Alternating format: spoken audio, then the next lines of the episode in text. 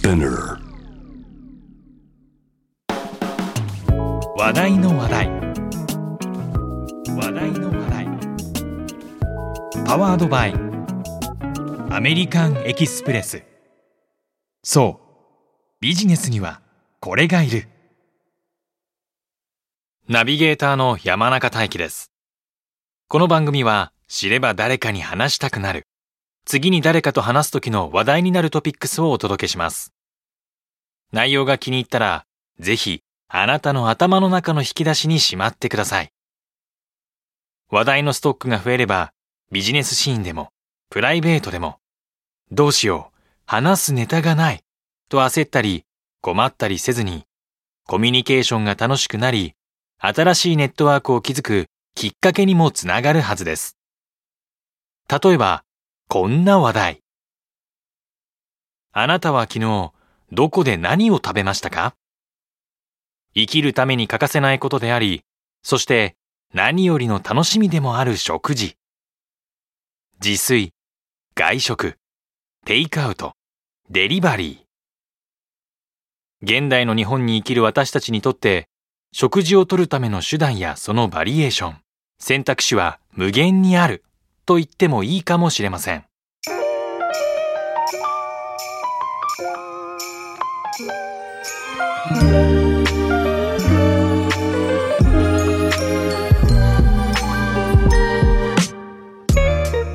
今回は外食についての知っているようで知らない話。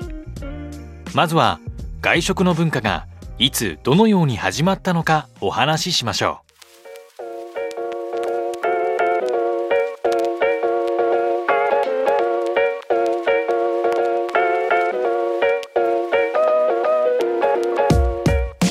世界で最も古い外食のシステムの始まりはおよそ2000年前の古代ローマにあります。2019年世界遺産にも登録されているイタリアの古代都市遺跡ポンペイでその痕跡は発見されました。遺跡から調理台やフレスコ画で鶏やアヒルが描かれた食堂のカウンターらしきもの。ローマ時代の食堂テルモポリウムが発掘されたのです。食べ物を入れる亀や温かい食べ物用の深い器飲み物の容器が見つかりそこから牛肉や魚カタツムリの成分やワインが検出されました。その場で調理されたすぐに口にできる温かい食べ物やワインが手に入る食堂だったようです。およそ2000年前の当時のポンペイはローマ市民だけでなくさまざまな人種や身分の人たちが暮らす多彩で豊かな社会だったと言われています。テルモポリウムは主に庶民が昼食を手早く取るために立ち寄る店として栄えたと考えられていますが身分の高い人も気軽さと美味しさを求めてこっそり食べに来ることもあったそうです。ちなみに古代ローマでは公衆浴場で入浴後に軽食をとったりコロッセオでは何かを食べながら試合鑑賞するという文化も根付いていて軽食やスナックの文化もローマ発祥と言われています。日本でも江戸時代寿司や天ぷらが屋台でファストフードのように気軽に食べられていたのは有名な話。屋台だけではなく荷売り屋という商売も栄えていました。魚や野菜豆を煮たすぐに食べられるおかずやご飯を売る現代の惣菜店のようなお店でした。江戸の町には地方から赴任した炊事に不慣れな独身男性がたくさん暮らしていたこと。さらに共働きの家庭が多く忙しい女性が夕飯によく利用していたことが荷売りや繁盛の一因と言われています。数百年数千年前にすでにファストフードやテイクアウトの文化は発達していたのです。現代の生活とあまり変わらないようにも思えますね。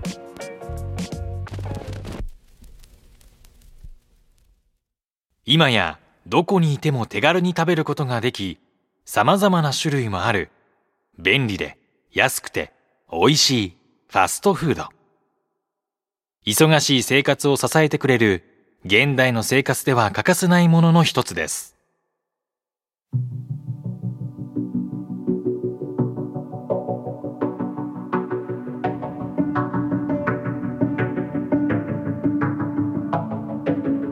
産業として急速に発展し人々の暮らしに貢献してきたファストフードですが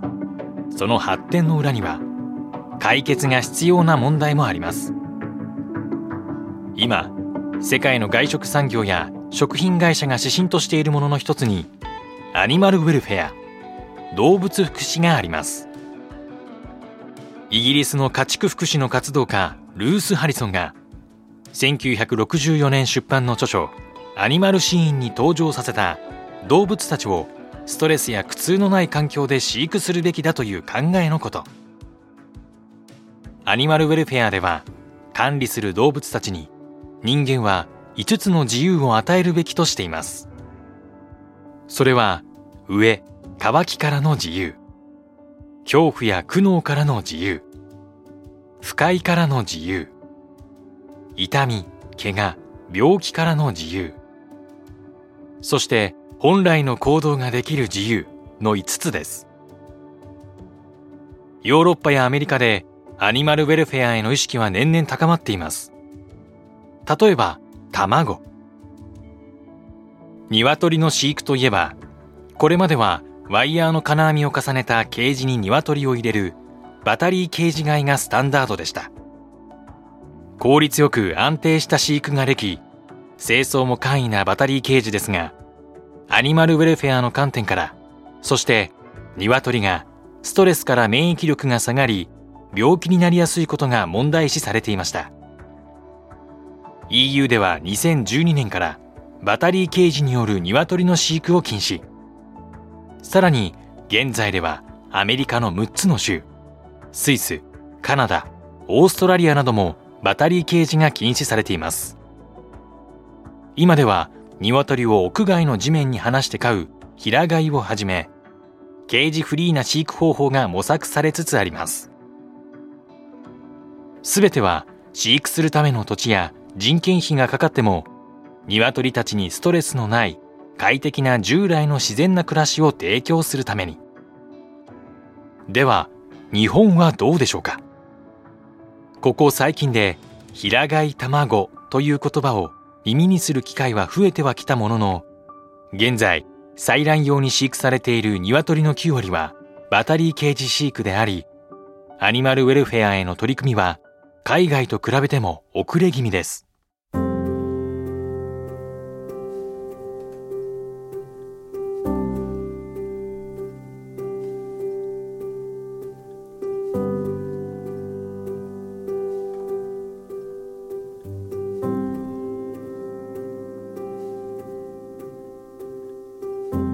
アニマルウェルフェアの考えは欧米のファストフードテイクアウト企業にも大きな影響を与えました。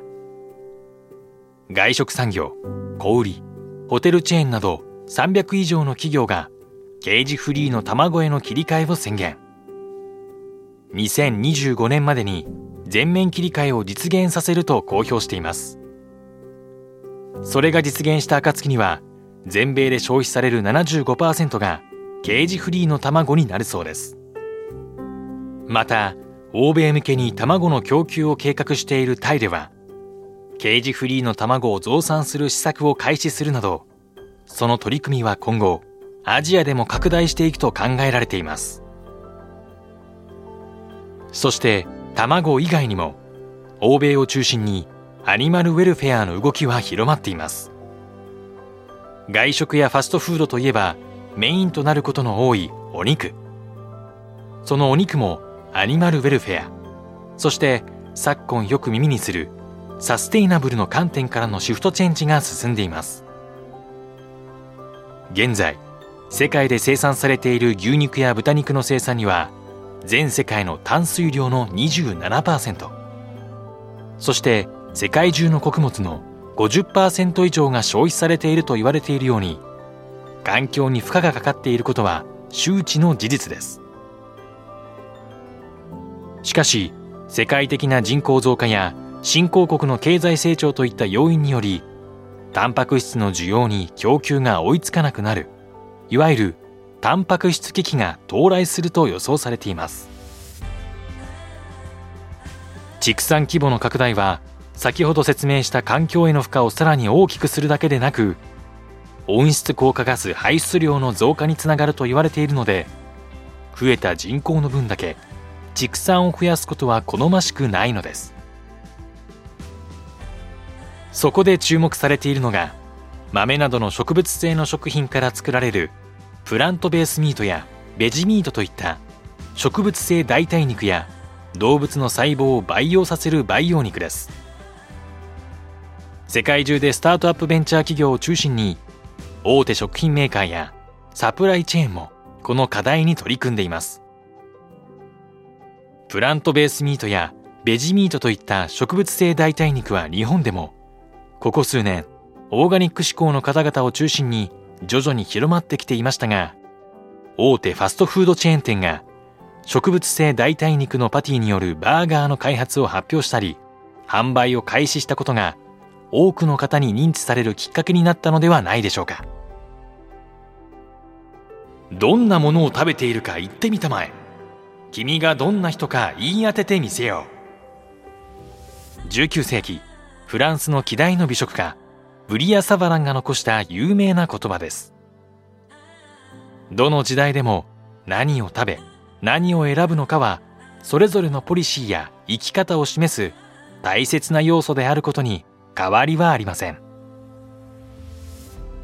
食品を取り巻く環境について考えたり周りの人たちと意見を交換したりすることで未来のために必要とされているサービスやビジネスが見えてくるかもしれません。